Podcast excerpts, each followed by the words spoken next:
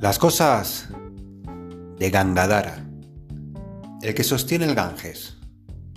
Un podcast en el que hablaré de manera sencilla de las cosas que me gustan.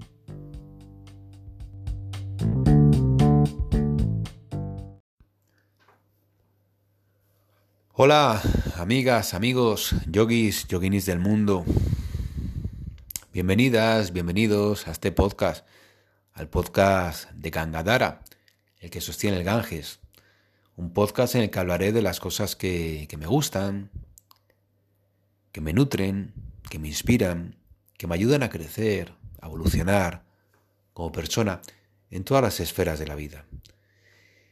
Y qué mejor que comenzar esta serie de, de podcasts que hablando de yoga, ¿no? De yoga una práctica fundamental en mi vida. Bueno, decir que ya quería ser profesor de yoga incluso antes de mi primera clase. Por lo tanto, lo primero que había que preguntarse es, ¿qué es el yoga? Yoga tiene dos significados principales. El primero es unión y el segundo son las técnicas para alcanzar dicha unión. El primer significado, unión, tiene a su vez dos acepciones.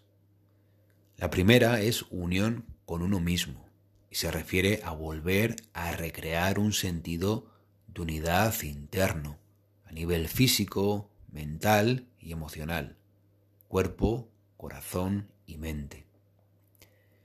La segunda acepción sería la unión del individuo con el cosmos, la experiencia de una completa conexión con el universo y con todo lo que éste contiene. Es la consumación del estado de unión entre el ser individual, lo que se conoce como yiva, y el ser cósmico, el Atman. Es un estado de conciencia expandida llamado Samadhi, que se caracteriza por haber trascendido la mente conceptual y la dualidad y el haber realizado el estado de supraconciencia, es decir, unir las tres conciencias y fusionarlas en una sola. El segundo significado de yoga se refiere al conjunto de técnicas aplicadas al desarrollo integral del ser humano, es decir, las herramientas mediante las cuales es posible experimentar el estado unitivo de yoga, la visión y experiencia de la realidad última, la aparición de la comprensión intuitiva del mundo.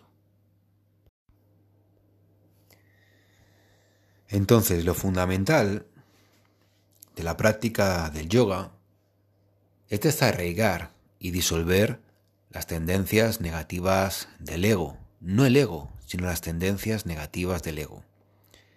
El aspecto de la personalidad que hace que el individuo se sienta separado, disociado y diferente de su entorno.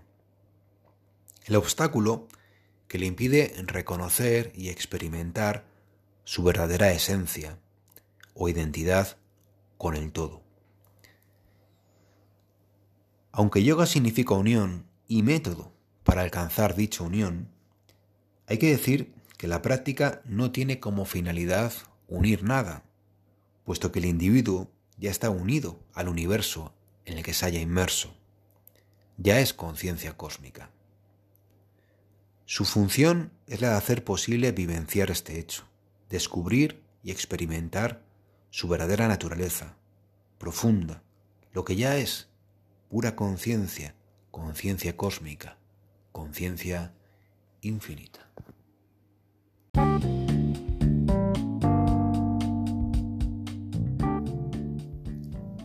Y hasta aquí el podcast de hoy.